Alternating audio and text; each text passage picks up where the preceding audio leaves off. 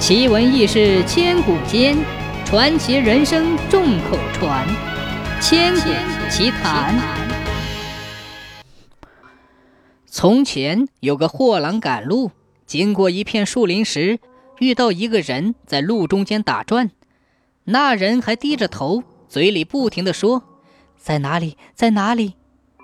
货郎是个热心人，帮助他一起找，还问。呃，这位仁兄，你丢了什么东西？我也来帮你找找。可那个人还是低着头，也不理。货郎有点不高兴了，就开始嘲笑他说：“嘿嘿，你这个人脑袋瓜子还真不灵光，不点火把怎么找东西？”那个人这时候说：“你才笨，点火把也没有用。”货郎说：“你这个人可真二啊！你到底丢了什么东西？”怎么点火把也没用。那人抬起头说：“因为我眼睛丢了。”货郎往那个人脸上一瞧，妈呀，那人五官俱全，就是不见眼睛。